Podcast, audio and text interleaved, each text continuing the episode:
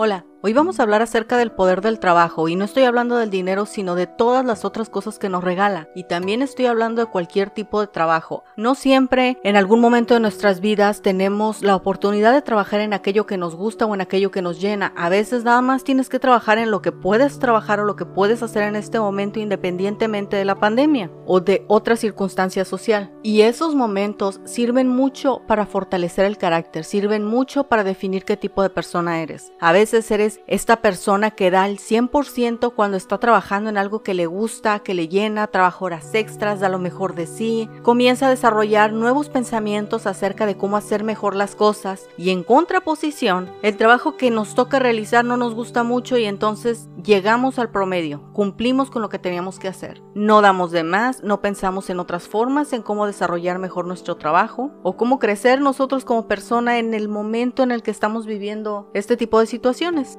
yo estoy muy acostumbrada como a vender servicios profesionales en vez de vender objetos, ¿no? Como venderte una lámpara porque ya no la ocupo, por ejemplo, como en el marketplace de Facebook. Pero como voy a mudarme, decidí deshacerme de la cantidad de cosas que no necesito. Y eso para mí fue otro ámbito. Mira, es más fácil vender en el marketplace que vender servicios profesionales, definitivamente, pero requiere otro tipo de habilidades. Y no nada más estoy hablando de deshacerte de, digamos, la supuesta lámpara, ¿no? Sino de siempre procurar la venta con la persona. Vendes tu lámpara y pensar qué otra cosa le puedo vender a esta persona, cómo puedo mantener contacto a fin de venderle. No, no precisamente estoy hablando de, digamos, deshacerte de las cosas que no te gustan y encontrar una forma óptima y cómoda. Estoy hablando de fortalecer tus habilidades como vendedor o vendedora, que obviamente todos los necesitamos en algún momento. Todos queremos algo en la vida y para eso tenemos que luchar. Y aprender a vender es una de las herramientas más poderosas que podemos hacer independientemente del estatus que sientas que tengas. Vender es de las cosas que más nos ayudan porque rompen nuestros límites. Es un diferente tipo de trabajo en mi caso, por ejemplo. No estoy acostumbrada a algo tan informal. No estoy acostumbrada a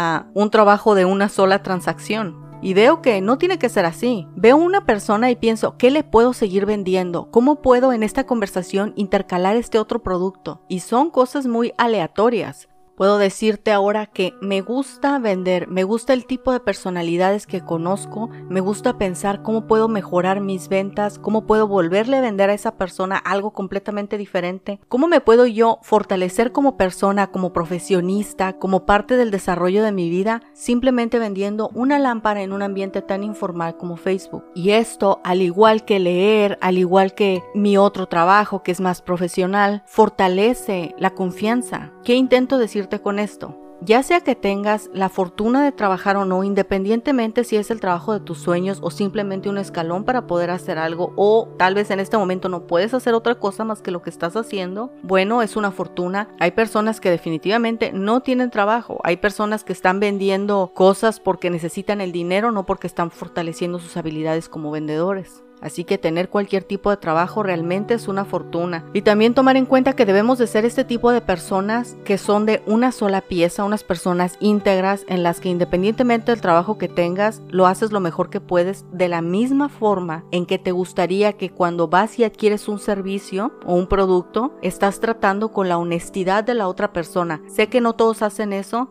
pero tú puedes hacer eso, yo hago eso. Y como te decía, el trabajo es muy importante en la vida, tiene un poder muy grande, nos desarrolla individualmente como personas, la familia contribuye como una comunidad a, desarrollarnos, las amistades también, la escuela también nos ayuda a desarrollarnos, por supuesto, pero cuando tienes esta área de tu vida que solamente te pertenece a ti, a los esfuerzos que tú hagas por estar mejor, tener un trabajo que nos guste y tener un trabajo que no nos guste es muy poderoso. De hecho, es más poderoso tener un trabajo que no nos guste. Hay más cosas que vencer y más seguridad que ganas al vencerlas. Y esa seguridad te sirve para muchísimas cosas, no solamente para el trabajo, para iniciar nuevas conversaciones, para escalar tus sueños, para buscarte nuevas oportunidades, para defender las cosas que quieres para ti. Y también el trabajo te sirve para sentirte lleno o llena contigo mismo. Sabes, todo esto de la cuarentena, obviamente hubo personas que no pudieron trabajar, ¿no? Entre ellas mi mamá ya no pudo trabajar. Estuvo más o menos y trabajar como tres meses y